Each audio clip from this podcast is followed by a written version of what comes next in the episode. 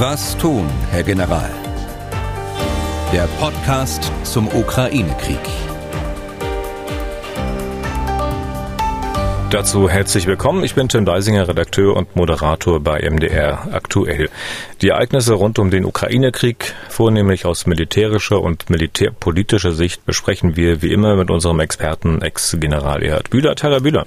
Tage Deisinger. Eigentlich, äh, muss ich am Anfang sagen, sollte unsere Runde heute ein klein wenig größer sein. Meine Kollegin Angela Tesch wollte dabei sein. Warum wollte sie da sein? Weil ich zweieinhalb Wochen nicht da sein werde. In dieser Zeit wird Angela die anstehenden Themen mit Herrn Bühler hier in diesem Podcast besprechen. Angela, das kann ich aber dennoch noch sagen, hat bis vor kurzem in unserem Hauptstadtstudio gearbeitet ist ja sozusagen in den Schoß des heimatlichen Senders zurückgekehrt. Und kleine Sache noch am Rande, als hatte die Geschichte es irgendwie schon geahnt. Den allerersten Podcast, den Herr Bühler und ich aufgezeichnet haben, das war dann auch schon vor mittlerweile vier Monaten, den haben wir in unserem Hauptstadtstudio aufgenommen und zwar im Büro von Angela Tesch, womit wir den Kreis wieder geschlossen hätten. Also am Freitag sitzt sie hoffentlich gesundet wieder hier. Gute Besserung von dieser Stelle. Schauen wir kurz auf die Themen heute. Ein Blick auf die aktuelle Lage. Hier geht unser Blick äh, natürlich zuallererst nach Lysychansk. Die Russen haben ja verkündet, die Stadt eingenommen zu haben. Wie es scheint, sind sie jetzt nicht mehr allzu weit von ihren Minimalzielen entfernt. Dann schwebt ja über allem irgendwie die Frage, wie kann der Krieg so schnell wie möglich beendet werden. Es gab vor kurzem wieder einen Appell von Prominenten, unter anderem von Wissenschaftlern, Künstlern, einen Appell an die Politik, endlich auch mal diplomatisch tätig zu werden, nicht immer nur von Waffenlieferungen zu reden. Dahinter steht der Gedanke, dass dieser Krieg von der Ukraine nicht gewonnen werden könne. Ist das so? Und wir wollen Hörerfragen beantworten. Die aktuelle Lage. Severodonetsk ist gefallen am östlichen Ufer des Siversky Donetsk und nun auch äh, Lysychansk, die Stadt westlich des Flusses. Ich habe mir eigentlich immer gedacht, na ja, es ist eigentlich eine Frage der Zeit, dass das sowieso passiert. Letztlich war das aber immer nur ein Bauchgefühl. Sie, Herr Bühler, hatten mit militärischem Hintergrund den Ukrainern immer noch Chancen eingeräumt. Warum haben die sich denn den Ukrainern nicht eröffnet? War es die schiere Überlegenheit der Russen? Naja, also äh, Chancen eingeräumt in dem Sinne, äh, dass sie länger halten können oder dass sie so lange halten können. Das, äh, der Kampf um Severodonetsk geht ja jetzt über Wochen bereits. Und äh, es war aber klar, dass die Russen den Erfolg dort erzwingen wollen. Sie haben alles dort konzentriert, äh, was sie zur Verfügung haben und damit andere Frontabschnitte äh, ausgedünnt. Äh, man hat sehr viel Luftabwehr auch dort äh, konzentriert, sehr, mit, der, mit der Folge, dass auch die Drohnen der Ukrainer nicht mehr so äh, zur Wirkung kommen. Also von daher war es richtig, dass sie am Freitag beginnen, das hatten wir ja schon besprochen, erste Truppenteile rausgelöst haben um sie weiter hinten wieder in neuen Verteidigungslinien einzusetzen. Dadurch konnten sie ihre Kräfte schonen in erster Linie und äh, stehen die jetzt wieder zur Verteidigung in anderen Verteidigungslinien zur Verfügung stehen. Mhm. Man hatte ja als äh, Militär immer ein bisschen anderen Blick drauf. Sehen Sie denn Aspekte, dass es vielleicht in gewisser Weise halt äh, auch ein militärischer Erfolg der Ukraine ist, dort so lange gegengehalten zu haben? Weil letztlich im Ergebnis mussten sie das Gebiet ja verlassen. Ja, das stimmt. Ähm, wir nennen das Verzögerung in der militärischen Sprache. Das heißt, äh, Zeit gewinnen. Zeit gewinnen in zweierlei Hinsicht. Einmal, äh, um Zeit zu gewinnen auf der strategischen Ebene, dass neue Waffen äh, nachgeführt werden können, aber auch Zeit gewinnen in der operativ-taktischen im operativ-taktischen Sinne, dass man neue Verteidigungslinien ausbauen kann. Das äh, dauert auch seine Zeit, weiter in der Tiefe. Äh, zweitens hat man den Russen schwere Verluste zugefügt äh, in, dieser, in dieser Schlacht um Sverdlovsk und äh, Lysychansk. So schwere Verluste, dass es äh, jetzt auch Diskussionen gibt unter ehemaligen Militärs der Russen, die nicht im moralischen Sinne, sondern im eher militärtechnischen Sinne, die das Vorgehen eben kritisieren, äh, weil die Verluste so hoch sind, die die Generalmobilmachung fordern beispielsweise oder einen anderen operativen Ansatz. Also diese, diese technische Diskussion in äh, Russland ist bemerkenswert. Wir sehen das schon seit einigen Tagen. Hm, aber das ist verstärkt worden jetzt äh, durch die, äh, als die schweren Verluste der Russen auch offenkundig wurden. Sie hatten auch immer wieder darauf hingewiesen, dass die Gefahr besteht, natürlich, dass ukrainische Truppen dort eingekesselt werden, dass sie es vielleicht nicht schaffen könnten, sich rechtzeitig zurückzuziehen. Äh, wissen Sie es, wie es da um sämtliche ukrainische Truppenteile steht, die da gekämpft haben? Naja, wissen kann man äh, nicht alles äh, dort. Das, äh, wir können nur das kommentieren, was äh, dann auch veröffentlicht wird oder öffentlich äh, wird. Ähm, die, äh, die Gefahr der, der Eingreisung in dem kleineren Sinne um Lysychansk ist abgewendet worden durch das frühzeitige Herausführen von Kräften. Ähm, die anderen Ringe, die wir schon mal besprochen haben, dieser mittlere Ring und dieser etwas weiter im Westen liegende Ring, äh, ausgehend von der Stadt äh, Isium, der droht natürlich immer noch. Also das äh, ist nach wie vor eine taktische Lage, die, äh, die sehr schwierig ist äh, für die ukrainischen Kräfte. Die, das Gelände begünstigt zwar jetzt eine, eine weitere Verteidigung in verschiedenen Verteidigungslinien, also in diesem Verzögerungsgefecht, das sie, das sie weiter äh, führen wollen, um den Angriff abzuwehren. Aber es ist, bleibt eine schwierige Lage, gar keine Frage. Darf ich mal böse sein und reagieren? Sie hatten ja auch beim Kampf um Severodonetsk gesagt, die geografische Lage, die Gegebenheiten dort begünstigen die Verteidigung. Äh, und äh, ja, gefallen ist ja, die Stadt stimmt. trotzdem. Das stimmt, das ist der Fluss und das ist die, die Anhöhe äh, auf der westlichen Seite des Flusses, also bei Lysychansk. Mhm. Das äh, Gelände begünstigt das natürlich. So, was haben die Russen gemacht? Sie sind äh, aus Nordosten und äh, Südosten äh, angetreten, also nicht frontal, sondern haben versucht, die und haben es letztlich dann auch äh, erfolgreich gestalten können, so die, die Stadt Lysychansk zu nehmen. Aber die Ukrainer waren vorsichtig, haben aufgepasst und haben ihre Kräfte frühzeitig herausgezogen. Ja. Dann schauen wir kurz Richtung Nordwesten und dann auch in Richtung Südwesten. Es gab immer wieder heftige Kämpfe auch in der Region Kharkiv, das ist im Nordwesten. Da haben die Russen ihre Nachschublinie aus Belgorod verteidigt. Hat sich da Entscheidendes getan? Also da tut sich nichts Entscheidendes. Die Russen versuchen nach wie vor, ihre, ihre Versorgungslinien zu verteidigen. Die Ukrainer äh, sind dran, um die Versorgungslinien zu gefährden. Das geht hin und her. Aber äh, große Veränderungen hat es da seit dem letzten Mal nicht gegeben. Hm. Äh, Kharkiv und Belgorod sind etwa gleich weit weg von der ukrainisch-russischen Grenze. Das eine halt in Russland, das andere in der Ukraine. Äh, würde man schätzen, so jeweils etwa 20 Kilometer. Die Russen beklagen sich nun, dass die Ukrainer auch Ziele in Belgorod angegriffen hätten. Das ist ja nicht das erste Mal. Was wissen Sie darüber? Also da gibt es, gibt es keine Bestätigung hm. äh, darüber. Jedenfalls kenne ich sie nicht äh, bisher. Äh, natürlich sind das äh, legitime Ziele, aber es ist immer die Frage, ob man den Konflikt dadurch eskalieren lässt, äh, ob man äh, da gut beraten ist, ähm, solche legitimen Ziele dann tatsächlich auch anzugreifen. Hm.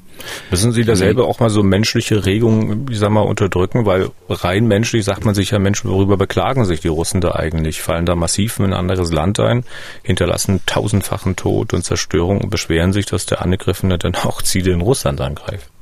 Naja, die menschlichen Regungen sind immer vorhanden, sind bei Ihnen vorhanden, sind bei mir vorhanden. Aber wir versuchen das ja möglichst nüchtern dann auch äh, zu, zu beurteilen. Und ähm, äh, ich bleibe dabei, die, die, es gibt keine Bestätigung dafür.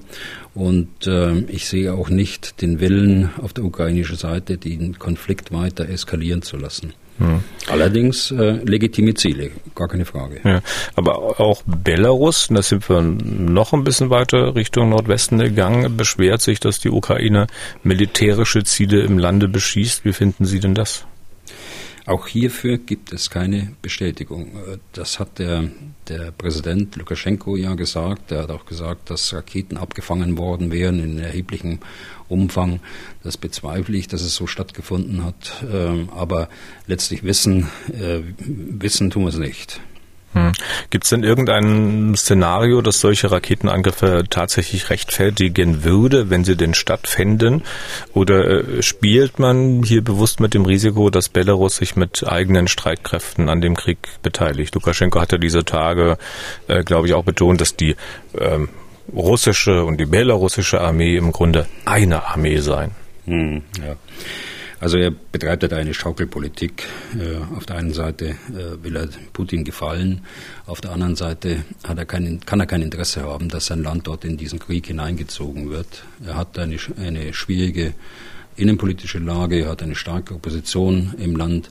Wir haben ja auch zu Beginn des Krieges und über die Fortdauer gehört von manchen äh, Widerstandskämpfern dort auch in Belarus, die die äh, äh, zumindest den Aufmarsch behindert haben, auch die Versorgungslinien äh, behindern der Russen. Also das gibt es tatsächlich in kleinem Maßstab. Also er kann da auch kein Interesse dran haben. Und deshalb äh, äh, umgedreht, wenn man jetzt aus der Perspektive der Ukraine drauf schaut, Ganz sicher wird äh, die Ukraine kein Interesse daran haben. Das heißt, die Unterstelle, Unterstellung, dass man da jetzt mit dem Risiko spielt, äh, das sehe ich so nicht. Aber mal gesetzt den Fall, auch wenn Sie das auch im letzten Podcast und auch jetzt wieder, ich sag mal so halbwegs ausgeschlossen haben, gesetzt den Fall, dass da Belarus anfangen würde mitzumachen. Was, was ist denn dann? Also Belarus hat äh, eine schwache Armee, aber, und deshalb hat kann die Ukraine kein Interesse daran haben. Ähm, Belarus kann natürlich eine weitere Front aufmachen, zusammen möglicherweise mit Russland. Und äh, das äh, ist sicher nicht im, im äh, ukrainischen Sinne. Die Gefahr, die ich äh, sehe, ist eher, dass man einen, dass man Vorfälle inszeniert von äh, russischer und belarussischer Seite, um ein, äh, ein Vorgehen und eine Beteiligung äh, von, von äh, Belarus dann ja, legitim zu machen, als legitime Verteidigung ja, darzustellen. Dieses ist nicht von der Hand zu weisen und das hat es ja früher auch schon gegeben. Okay, dann schauen wir noch in den Süden beziehungsweise in den Südwesten. Wie entwickelt sich die militärische Lage dort? Also wenn wir erstmal auf äh, die, aufs Land schauen, auf äh, die Ukraine, Südukraine, dort im Bereich Cherson und äh, Zaporizhia, ist äh, die Lage eigentlich unverändert. Die Russen versuchen, das eroberte Gebiet zu halten. Sie sind dort in der Defensive. Ähm, sie haben ihre Stellungen verstärkt. Die äh, Ukrainer versuchen, die äh, Stellungen anzugreifen. Sie haben Erfolge äh, in, in kleinerem Maßstab äh, durch Gegenoffensiven. Aber grundsätzlich hat sich an diesem, an diesem Teil der Front nichts Wesentliches verändert. Es gibt allerdings äh, Kampfhandlungen, es gibt äh, Aufklärungsvorstöße, es gibt äh, Artilleriebeschuss, es gibt Raketenbeschuss. Also es ist nicht ruhig an dieser Front, äh, so wie ich das wahrnehme. Äh, aber grundsätzlich gibt es da keine Änderungen. Wenn wir auf See schauen, äh, Herr Deisinger, wir haben am Freitag besprochen die Schlangeninsel und die Erklärung aus, aus Moskau, warum sie die Schlangeninsel aufgegeben haben als Goodwill äh, gegenüber der internationalen Gemeinschaft, was die Kontrolle der, des Schwarzen Meeres angeht.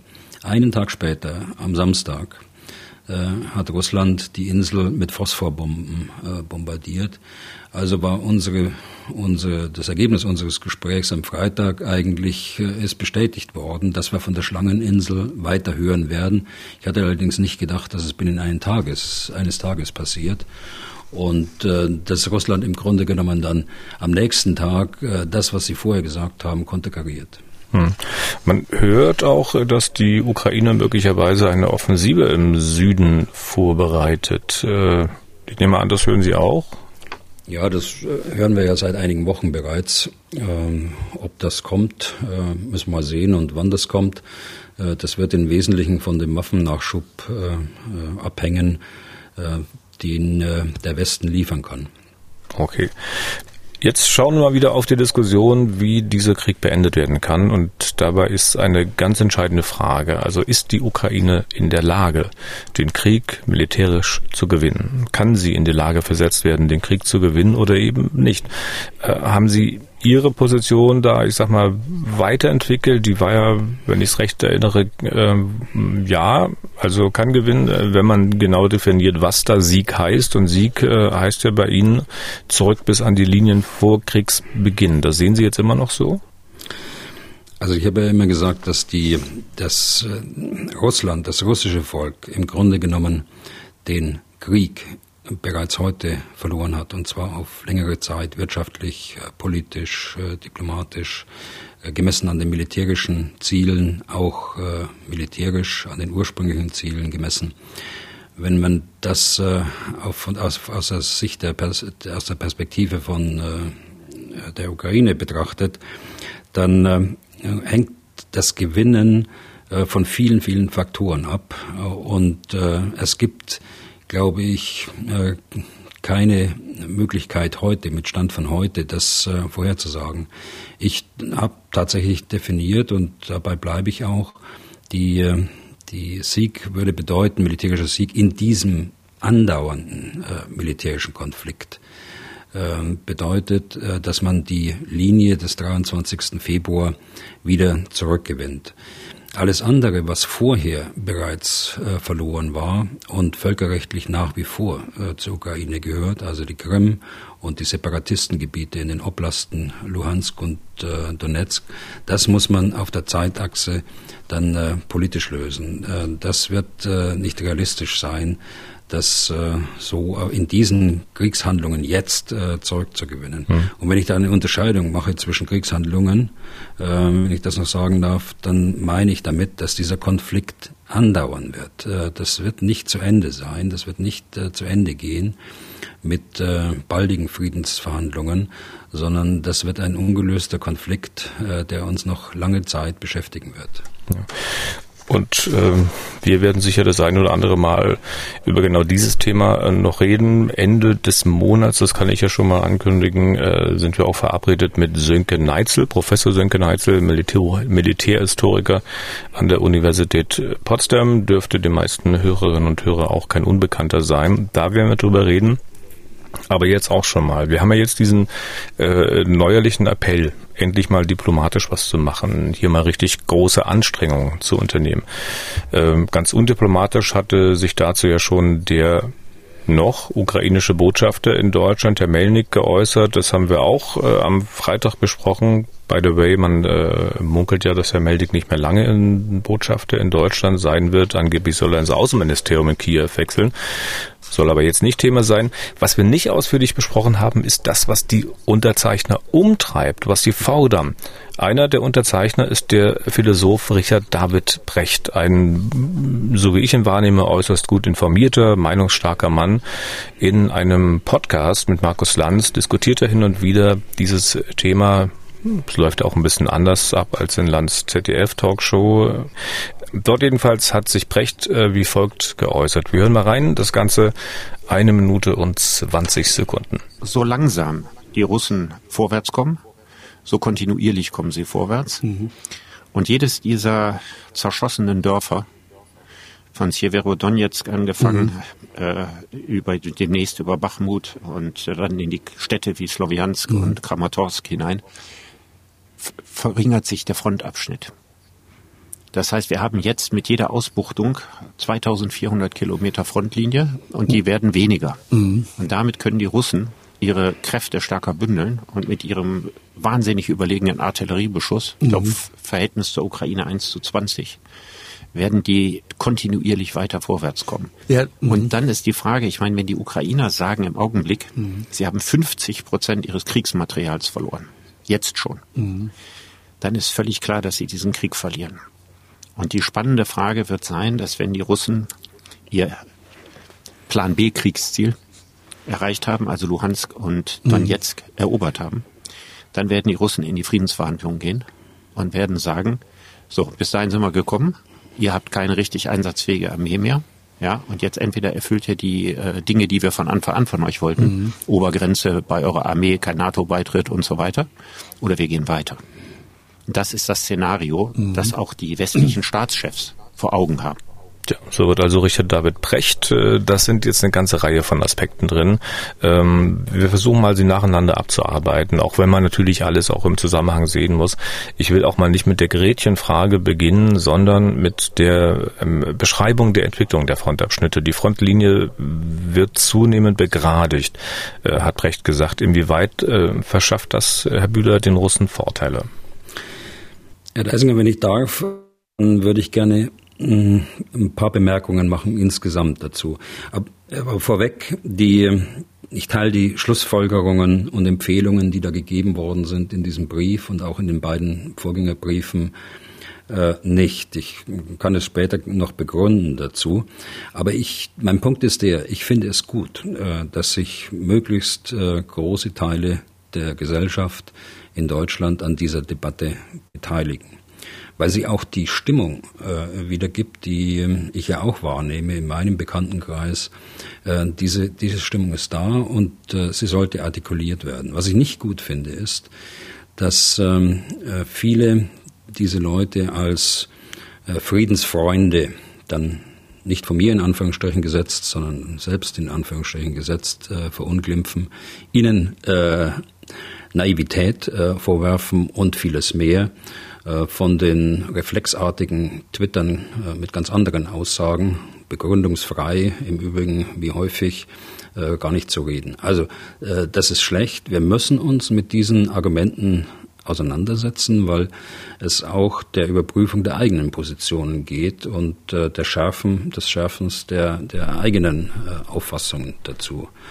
Und äh, vielleicht fängt man damit an, dass man äh, überlegt, was eint uns eigentlich. Also uns meine ich jetzt äh, die äh, offene Brieferschreiber und äh, Herrn Brecht und andere und äh, diejenigen, die wie ich eine andere Position vertreten. Also einig sind wir uns alle, dass der Krieg möglichst schnell beendet werden sollte. Äh, das Frage, die Frage ist, um welchen Preis. Äh, das ist, das ist der Punkt.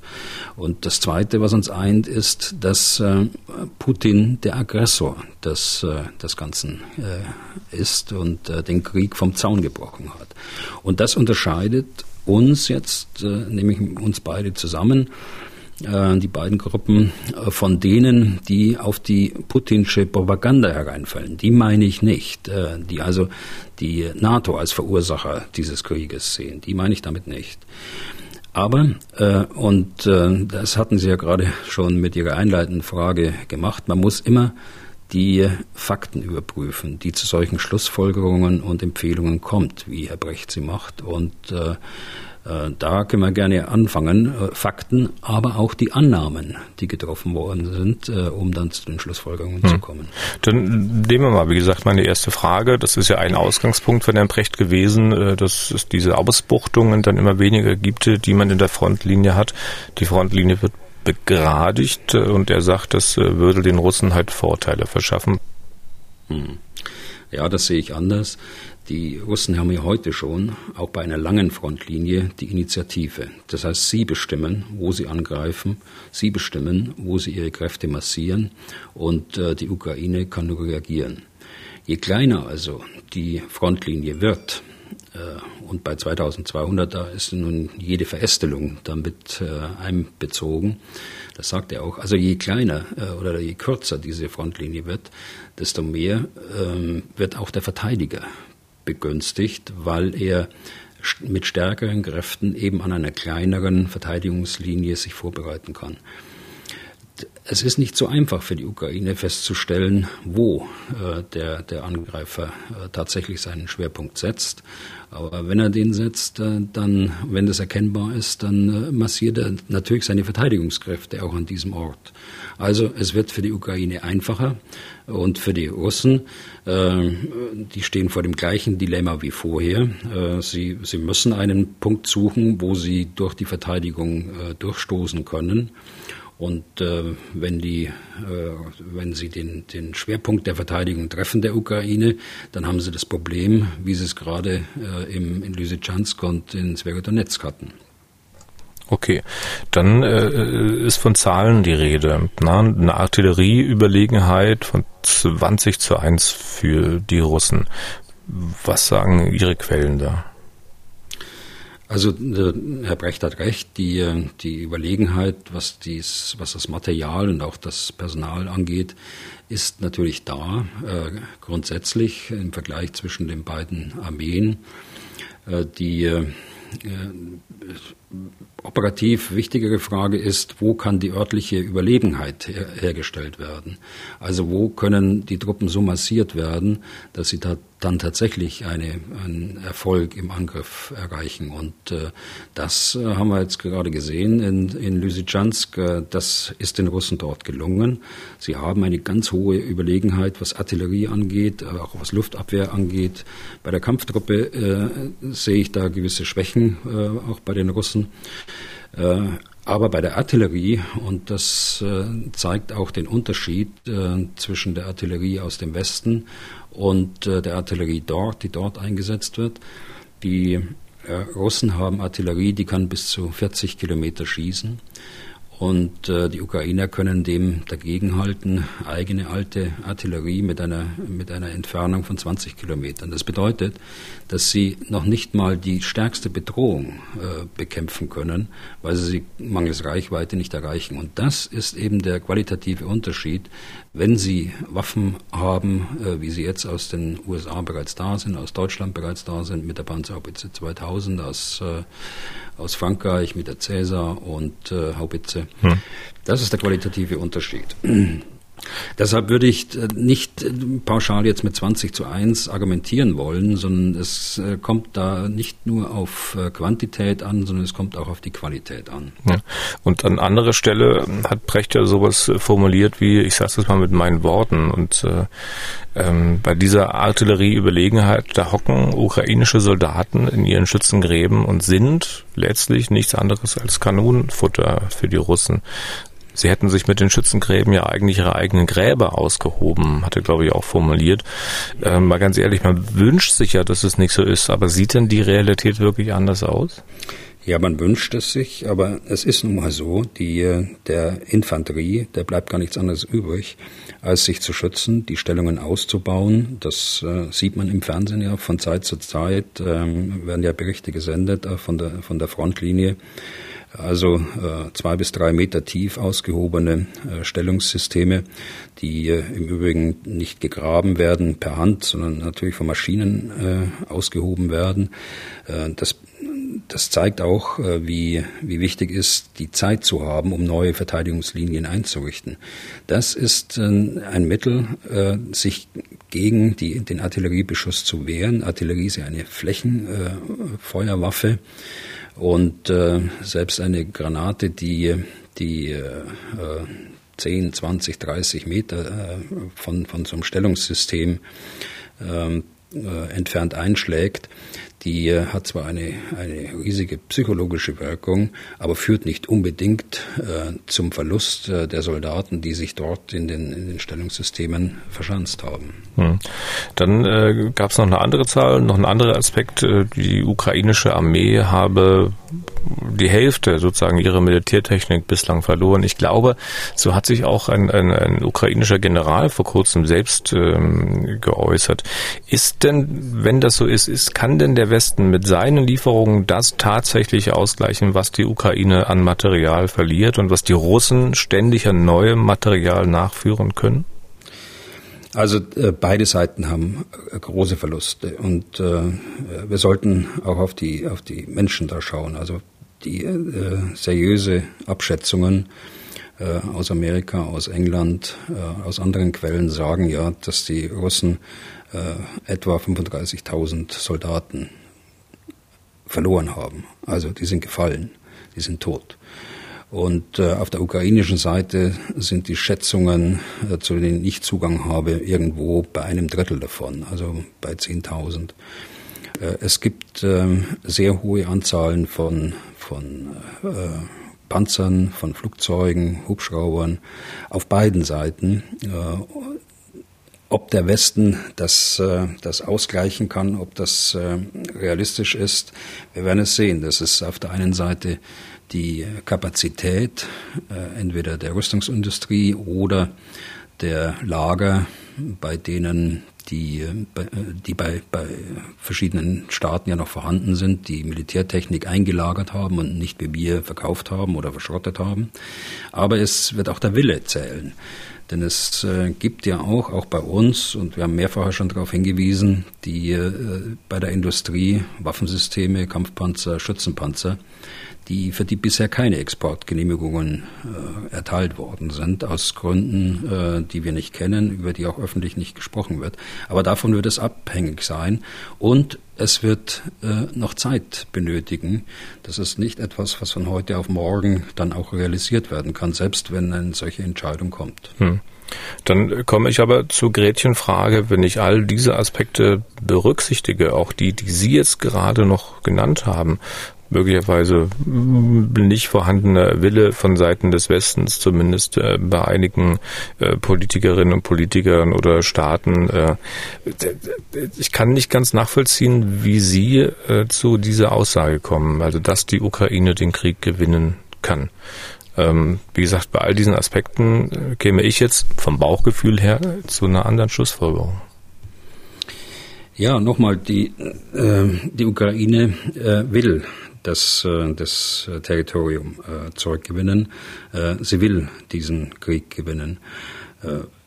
Ob das realistisch ist auf der Zeitachse, hängt von den Faktoren ab. Und der wichtigste Faktor ist eben die weitere Unterstützung der, Ukra der Ukraine, nicht nur durch Waffen, sondern eben auch durch andere Maßnahmen, durch finanzielle Unterstützung und, und, und, humanitäre Unterstützung.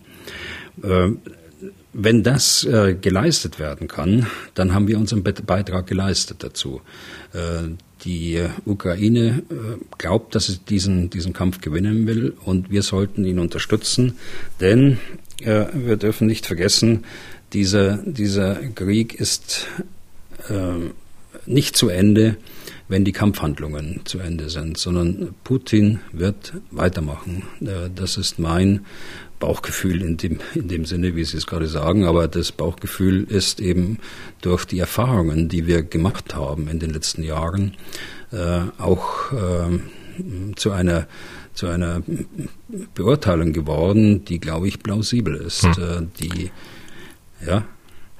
Ähm, Entschuldigung, wenn ich nochmal nachstochere, aber Sie sind es ja von mir gewohnt auch ein bisschen. Ähm, Sie sagen, die Ukraine glaubt, dass sie den Krieg gewinnen kann das, was Sie jetzt dazu gesagt haben, äh, verstehe ich so, dass Sie nicht wirklich dran glauben.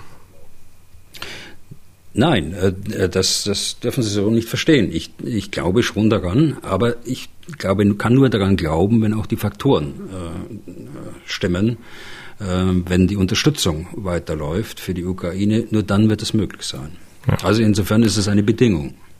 Haben Sie denn den Eindruck, äh, dass der Westen da sozusagen äh, voller Energie ist und die Ukraine unterstützen will? Ja, äh, ist natürlich. Das klang auch nicht so überzeugt jetzt, das ist ja. ja. Ja, ich habe ja schon darauf hingewiesen, äh, Herr Deisinger, dass es äh, Waffensysteme auch bei uns in Deutschland gibt, äh, die hier in, eingelagert sind bei der Industrie, die auch geliefert werden könnte, könnten. Und äh, ähnlich sieht es ja auch in anderen Staaten aus. Da müssen wir nicht, nicht nur nach Deutschland schauen, da haben wir ja auch in, in Spanien die Kampfpanzer, die ehemals deutschen Kampfpanzer, die dort noch stehen und ähm, äh, sicher auch in anderen Ländern noch. Also deshalb sage ich, das ist eine Frage der Kapazität und äh, des echten Willens dazu. Mhm.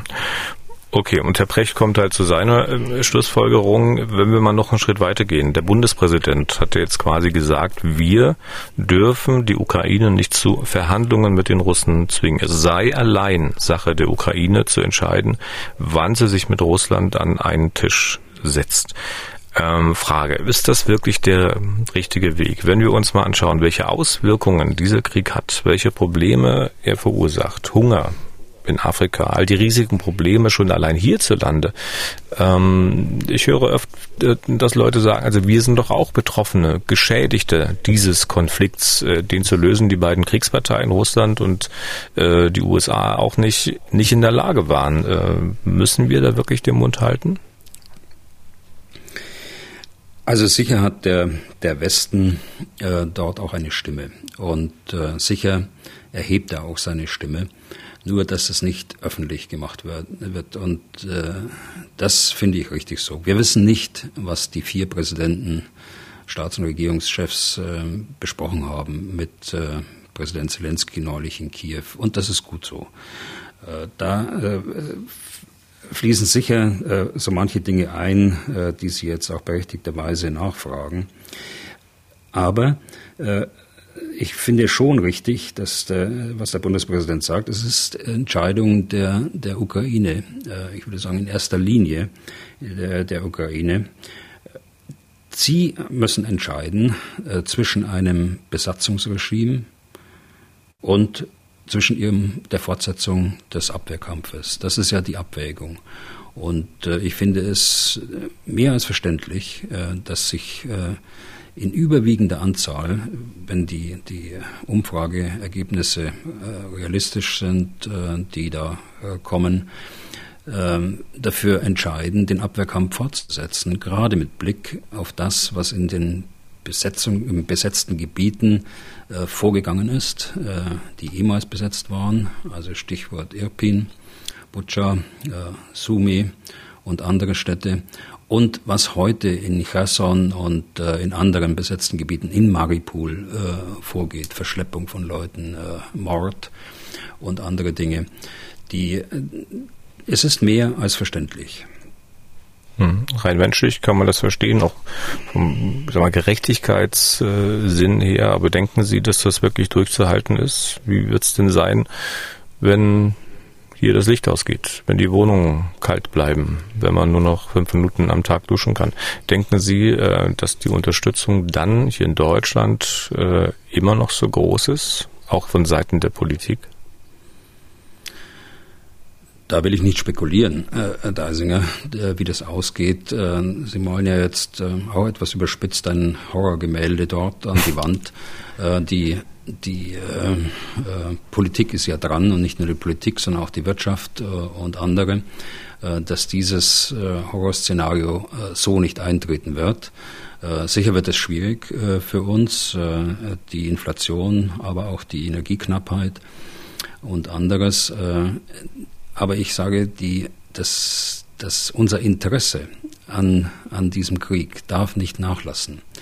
Unser Interesse, äh, sich mit den Fragen, äh, mit den Konsequenzen, äh, mit den Folgen, aber auch mit Lösungsmöglichkeiten äh, zu beschäftigen, darf nicht äh, nachlassen. In diesem Sinne darf keine Kriegsmüdigkeit äh, entstehen. Das ist im Übrigen ein Punkt, äh, der war am, Sonntag in der, in der Neuen Zürcher Zeitung in einem Kommentar sehr schön beschrieben, die Kriegsmüdigkeit, die langsam eintritt. Manche Journalisten äh, setzen die, die Ereignisse in der Ukraine nicht mehr an die äh, Top-Position ähm, und so weiter. Das war ein guter Kommentar. Dann blätter ich die Zeitung durch und lese nichts mehr über die Ukraine, gar nichts. Also selbst die die renommierte Neue Zürcher Zeitung schreibt zum Kommentar, auf der anderen Seite äh, gibt es keinerlei Berichterstattung, jedenfalls habe ich nicht gefunden.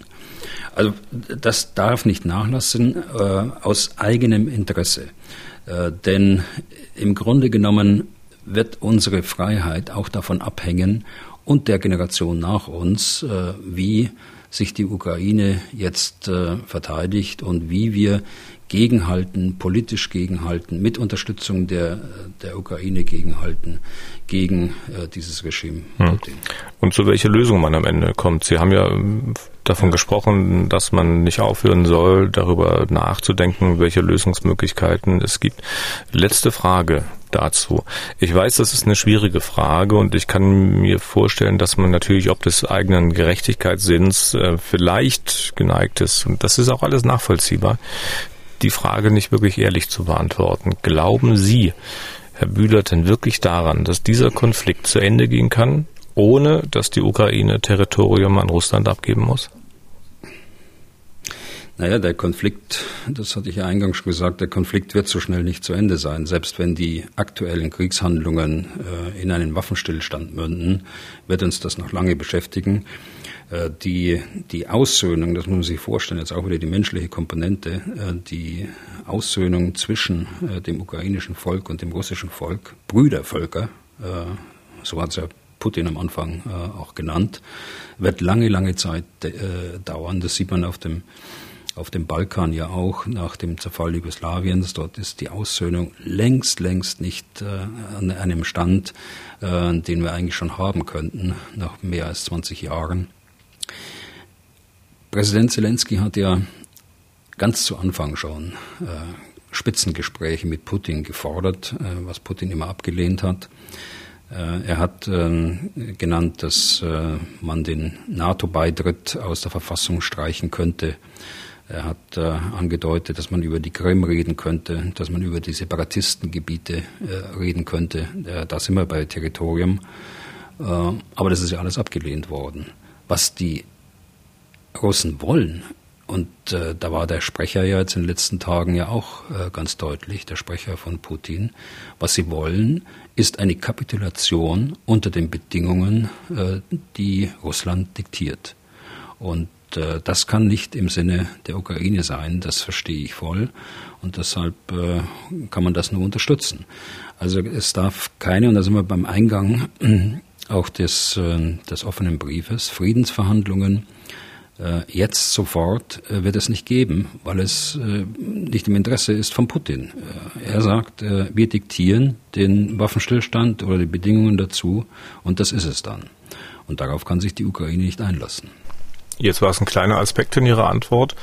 Ähm, ich gehe also davon aus, dass auch Sie denken, am Ende, das war ja meine Frage, wird der Konflikt eigentlich nur zu Ende gehen, dass die, wenn die Ukraine auch Territorium an Russland abgibt, das natürlich nicht der einzige Bestandteil eines solchen äh, Friedensschlusses oder was auch immer. Ja, ich habe ich hab's ja gesagt, ich äh, bin kein Prophet, ich weiß es nicht, äh, deshalb äh, versuche ich das äh, äh, etwas abwägend äh, zu formulieren. Aber ich sage Ihnen, ich verstehe die Position der Ukraine. Inwieweit das realistisch ist, dann in, über die Zeitachse und äh, wenn hoffentlich irgendwann Friedensgespräche stattfinden oder mindestens Waffenstillstandsgespräche, äh, da muss man sehen, was erreichbar ist und welche Bedingungen dann tatsächlich äh, akzeptabel sind. Okay. Kommen wir zu Hörerfragen. Zunächst mal die Mail einer Dame, die in der letzten Folge des Podcasts vermisst hat, dass sie ein paar kritische Worte verlieren zu dem Deal, den man mit der Türkei gemacht hat, um Erdogans Zustimmung zum NATO-Beitritt Schwedens und Finnlands zu bekommen. Ähm, ich lese mal vor, das ist ein bisschen länger. Ich höre diesen Podcast regelmäßig, schätze die Meinung von Herrn Bühler sehr. Bei der letzten Sendung war ich allerdings sehr überrascht, dass die auf den Schultern der Kurden erreichte Einigung zum NATO-Beitritt von Finnland und Schweden kaum kritisch kommentiert wurde. Während ein Regiment Azov dem extrem brutale Ausschreitungen auch gegen die Zivilbevölkerung nachgewiesen werden konnten, unter dem Begriff Helden des Vaterlands gefeiert wird, werden die kurdischen Milizen, die unter hohem persönlichen Einsatz gegen ISIS gekämpft haben, nun als Terroristen bezeichnet. Ich würde mir wünschen, dass ein kritischer Journalismus ehrlich und offen mit solchen Widersprüchen umgeht und sich auch nicht scheut, offene Widersprüche und Vertrauensbrüche anzuprangern. Welcher Unterschied besteht denn im Angriff Krieg Russlands auf die Ukraine und Erdogans Bombardierungen kurdischer Dörfer. Das letztere ein paar hundert Kilometer weiter entfernt liegen, ist es tatsächlich so weit mit uns gekommen. Ich hoffe auf eine Positionierung und verbleibe mit freundlichen Grüßen. Schreibt Brigitta. Den Nachnamen soll ich nicht nennen, aber ich darf sagen, dass sie uns in Italien hört. Sie wohnt wohl dauerhaft dort. Mhm. Ja, äh, äh, unsere Hörerin bringt das Regiment Azov hier mit ein äh, in diesen Vergleich. Äh, die, die Anschuldigungen liegen allerdings Jahre zurück, äh, die sie da äh, nennt. Es gab in der Tat in der, in, am Anfang der, der Auseinandersetzungen 2014 tatsächlich nationalistische Kämpfer dort in diesem Regiment. Aber die äh, Ukraine, die ukrainische Armee sagt heute, dieses Regiment hat äh, die Tradition äh, noch und den Namen, äh, aber es ist nicht mehr vergleichbar mit dem, was in der Anfangszeit passiert ist. Und das, das will ich nur hier reinstellen. Das sind also keine jüngsten äh, Übergriffe, sondern das sind, wenn sie stattgefunden haben, Übergriffe, die ihnen zur Last gelegt werden, die vor Jahren, vor acht Jahren also äh, passiert sind. Also, aber zur Sache, äh, ich, wir haben tatsächlich dann äh, nicht äh, inhaltlich gesprochen über, über die äh, Terrororganisationen, äh, wobei es da einen großen Unterschied gibt, äh, wie unsere Hörerin sicher selbst weiß, äh, sonst könnte sie nicht so qualifizierte Fragen stellen. Die, die PKK ist in der Tat eine Terrororganisation, die von der Europäischen Union, von allen Mitgliedsländern, auch von Schweden als Terrororganisation eingestuft wird. Und es ist von, von Erdogan ja immer, wird immer hingewiesen, auf die äh, JPG. Das sind äh, die Kurden in Syrien. Das ist eine äh, ja quasi Armee der Kurden äh, in Nordsy äh, Nordsyrien, die mit den, den westlichen Staaten und anderen Staaten gegen äh, ISIS gekämpft haben, äh, die sehr stark auch von den Amerikanern unterstützt worden sind. Die, diese JPG wird nicht als terroristische Organisation eingestuft, wohl aber, also von der internationalen Gemeinschaft, äh, von der Europäischen Union, äh, von unseren Mitgliedsländern, wohl aber äh, von der Türkei. Also hier gibt es in der Tat Widersprüche, die die Hörerin, die die Hörerin hier aufzeigt. Hier gibt es Widersprüche. Es gibt Forderungen an Schweden im Zuge dieses NATO-Beitritts. Die Beitrittsprotokolle sind übrigens äh, heute unterschrieben worden in Brüssel.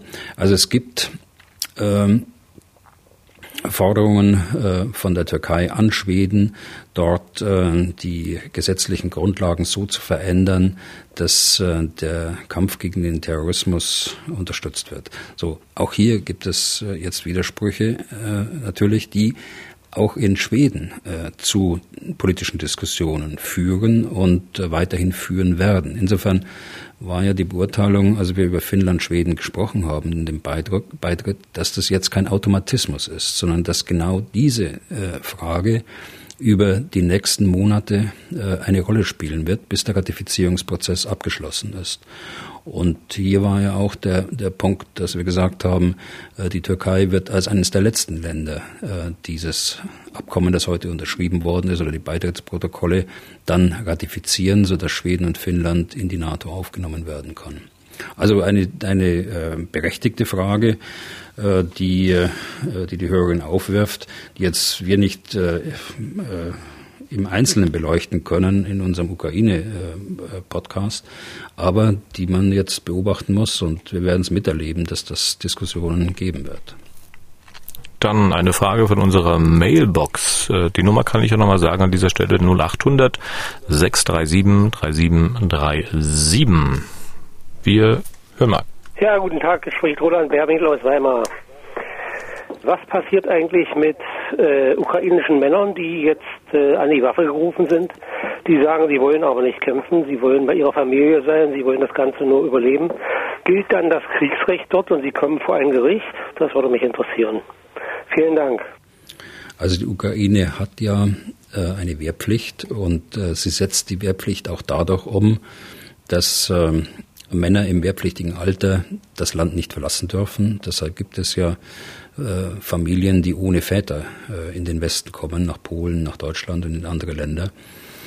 Es gibt sicher auch in der Ukraine äh, Gesetze, die eine Sanktionierung beinhalten, wenn also einer seiner Wehrpflicht nicht nachkommt. Im Einzelnen äh, kenne ich jetzt die, die Bestimmungen dort nicht, die Strafbestimmungen, aber die gibt es ganz sicher. Die Frage ist aber, ob sie auch äh, notwendig ist. Äh, die, auf der einen Seite äh, gibt es ja sehr viele Freiwillige, die in die ukrainische Armee und äh, in die, ich nenne es mal Nationalgarde Territorialarmee äh, dort eingegliedert werden wollen. Auf der anderen Seite gibt es auch unglaublich viele äh, Möglichkeiten und auf der anderen Seite Herausforderungen, gerade im Bereich Katastrophenschutz, Feuerwehr, äh, in, im, im Wiederaufbau, äh, der begonnen hat in den ehemals besetzten Gebieten. äh, in der humanitären Hilfe und, und, und, so dass es für Beschäftigungsmöglichkeiten in Anführungsstrichen äh, äh, keine Grenzen gibt im Grunde genommen, so dass äh, die, die, die Ukraine braucht das gesamte Spektrum und deshalb sehe ich da keinen großen Konflikt dahinter. Aber ja, äh, es gibt Wehrpflicht und es gibt ganz sicher auch die Möglichkeiten, die Wehrpflicht durchzusetzen. Dann haben wir noch eine zweite Frage von unserer Mailbox, von unserem Anrufbeantworter. Hallo, mein Name ist Petra Bandura und ich komme aus Nordrhein-Westfalen. Ähm, ich habe eine Frage.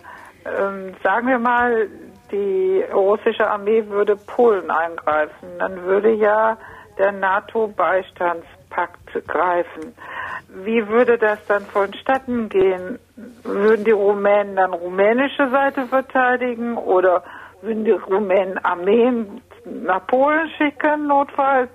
Also ich kann mir das nicht so erklären. Bis dann. Tschüss. Ja, Frau Bandura, die, die NATO hat Verteidigungspläne für ihre Länder und äh, im Schwerpunkt sind das die Länder, in denen es auch erforderlich ist aufgrund der Bedrohung. Das heißt, äh, unsere äh, Partner, die östlich von uns liegen, in Osteuropa. Die äh, Verteidigung ist grundsätzlich eine multinationale Angelegenheit. Das heißt, es ist auszuschließen, dass die Rumänen, Rumänien, Polen, Polen äh, verteidigen, sondern es wird multinational gemacht. Und das ist ja bereits jetzt im, im, im Bereich der Abschreckung auch dargestellt in den Ländern, wenn Sie ins Baltikum schauen, das sind viele NATO-Staaten, die dort äh, Truppenteile entsandt haben, die dann zu multinationalen äh, zu einem multinationalen Verband äh, zusammengesetzt sind. Sollte es äh, eine Krise geben, sollte es eine erhöhte Bedrohung geben, hat die NATO multinationale Kräfte, die also auch aus Verbänden äh, von fast allen NATO-Staaten zusammengesetzt sind, äh, als schnelle Eingreiftruppe, die dort verstärken können, also bevor der Angriff überhaupt stattfindet, das meine ich. Und drittens hat die NATO in ihren Verteidigungsplänen vorgesehen, äh, größere Truppenverbände, die dann, äh, wenn es denn äh, notwendig ist, äh, diese Länder äh, verteidigen. Aber auch die kommen aus vielen Staaten. Sie sind heute noch nicht namentlich bekannt, benannt. Es gibt noch keine, für die letzteren, die ich gerade genannt habe, es gibt heute noch keine Festlegungen. Der Staat A, also Spanien beispielsweise, stellt den und den Verband äh, für die Verteidigung von Polen und so weiter. Aber das soll, und das ist ja die Entscheidung gewesen auf dem NATO-Gipfel, das soll sich ändern. Äh, man will jetzt feste Zuordnung haben. Man will äh, namentlich praktisch die, die Verbände zuweisen in die Verteidigungspläne und will dadurch auch erreichen, dass Abschreckung und Verteidigung nicht nur ein nationales ist, sondern dass die äh, NATO insgesamt Geschlossenheit und Solidarität für alle ihre Mitglieder, Mitgliedstaaten äh, äh zeigt. Hm. Und zum Schluss noch eine Frage zu einem Aspekt, den wir eigentlich im Podcast noch gar nicht so richtig beleuchtet haben. Er steht ja leider bei der Frage von Leben und Tod, von Gewinnern oder Verlierern nicht unbedingt an erster Stelle. Und zwar eine Mail von Nikolas Wick. Eigentlich auch ein sehr umfangreiches Thema. Sehr geehrte Herren, ich beginne mich seit einigen Wochen immer mehr darüber zu wundern, dass die pro-russischen Separatisten es dulden und tatkräftig dazu beitragen, ihr eigenes Heimatland so nachhaltig zu zerstören. Neben den zivilen und militärischen Verlusten wird auch die Infrastruktur und die Ökologie immer mehr zerstört. Die gesamte Region ist industrialisiert, Abbaugebiete von Rohstoffen und Erzen unter Tage können im Moment nicht instand gehalten werden, was unweigerlich gewaltige Schäden an der Natur hinterlassen wird. Müssen es die Menschen im Donbass, ob des Drucks aus Moskau, ertragen oder sogar selbst dazu beitragen, dass sie später inmitten einer ökologischen Katastrophe leben müssen? Insgesamt liest man wenig über diese Menschen und ihre eigenen politischen und militärischen Ziele, ihre Eingliederung ins russische Militär und Machtverhältnisse zu Moskau. Wie würden Sie das beschreiben mit freundlichen Grüßen und großem Dank? Könnte man fast eine Stunde antworten zu diesem Thema, aber so viel Zeit haben wir natürlich auch nicht mehr. Nein, wir können uns aber gerne mal äh, gelegentlich mit dieser Frage be äh, beschäftigen. Das ist äh, wirklich eine, eine gute Frage und äh, ich will es mal ganz kurz machen, ganz plakativ machen. Die äh, politischen und militärischen Ziele. Politisch ist das Ziel die Integration in die russische Föderation. Das ist erklärtermaßen äh, das Ziel seit einigen Jahren schon äh, über den Zwischenschritt der, der Autonomie zunächst mal, aber dann die Integration äh, dass das eine, das militärische Ziel ist, äh, möglichst viel äh, Territorium der beiden Oblaste Luhansk und Donetsk äh, äh, zu gewinnen von den Separati Separatisten dass äh, sie die Lebensgrundlagen für die Menschen dort zerstören, äh, die eigenen Lebensgrundlagen für die Menschen, die ihren politischen Zielen äh, äh, folgen, das steht völlig hinten an. Äh, das sieht man jetzt auch gerade in Maripol. Äh, dort sind sie noch nicht mal in der Lage, die, die äh, einfachsten äh, die einfachsten humanitäre, äh, humanitären Hilfsgüter bereitzustellen und dem, den Menschen dort erträgliche Lebensbedingungen zu schaffen. Äh, ich äh, äh, sehe als Motive einfach Macht, äh, Machtanspruch, äh, Gestaltungsanspruch, der aber mit brutaler Gewalt durchgesetzt wird. Und ja, Leider haben wir über acht Jahre dort äh, diesem Treiben auch zugeschaut. Äh, die OSZE hat äh, jeden einzelnen Schuss gezählt, der abgefeuert worden ist, von beiden Seiten. Einmal von den Separatisten oder von der ukrainischen Armee äh, auch. Aber letztlich äh, hat es keine Initiative gegeben, die äh, dann tatsächlich zum Erfolg geführt hat. auch das Minsk-Abkommen nicht. da war sicher auch die, der, der innenpolitischen Lage in in äh, der Ukraine geschuldet. Wir sehen das gleich jetzt äh, in Cherson. Und man muss vielleicht äh, für beide Gebiete, die, die Separatistengebiete in Luhansk und Donetsk, und das gilt umso mehr für Cherson, betrachten, die überwiegende Anzahl äh, der Menschen, die wollen das ja gar nicht. Äh, sie arrangieren sich ein Stück weit dort in Luhansk und Donetsk über die Jahre hinweg, aber sie wollen das nicht. Und äh, das ist ja vielfach geäußert worden, auch während der Kriegshandlungen, die wir jetzt in, letzten, in der letzten Zeit erlebt haben. Aber Herr Wick hat einen guten Punkt und äh, den sollten wir auch äh, bei Gelegenheit nochmal detaillierter aufgreifen. Okay damit sind wir durch für heute. Nächste Ausgabe dann am Freitag geplant, wie gesagt, mit Angela Tesch. Gute Besserung ihr nochmal von dieser Stelle, damit sie am Freitag dann tatsächlich hier sitzen kann.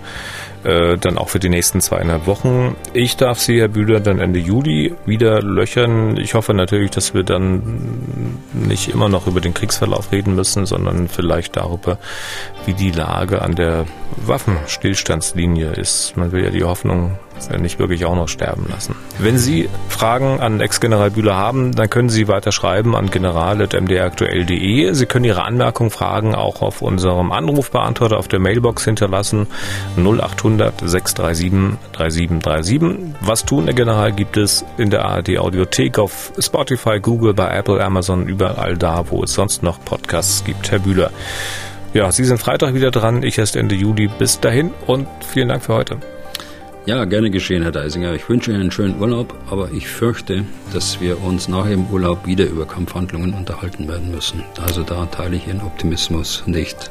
Naja, dennoch, es war nicht wirklich optimistisch, es war so eine leise Hoffnung, der ich zumindest mal Ausdruck geben wollte. Äh, wenn man real auf die Lage schaut, äh, vermute ich ja genau das Gleiche wie Sie. Ja, genau. Bis dahin also, ne? Ja, bis dahin, Herr Deisinger. Was tun, Herr General? Der Podcast zum Ukraine-Krieg.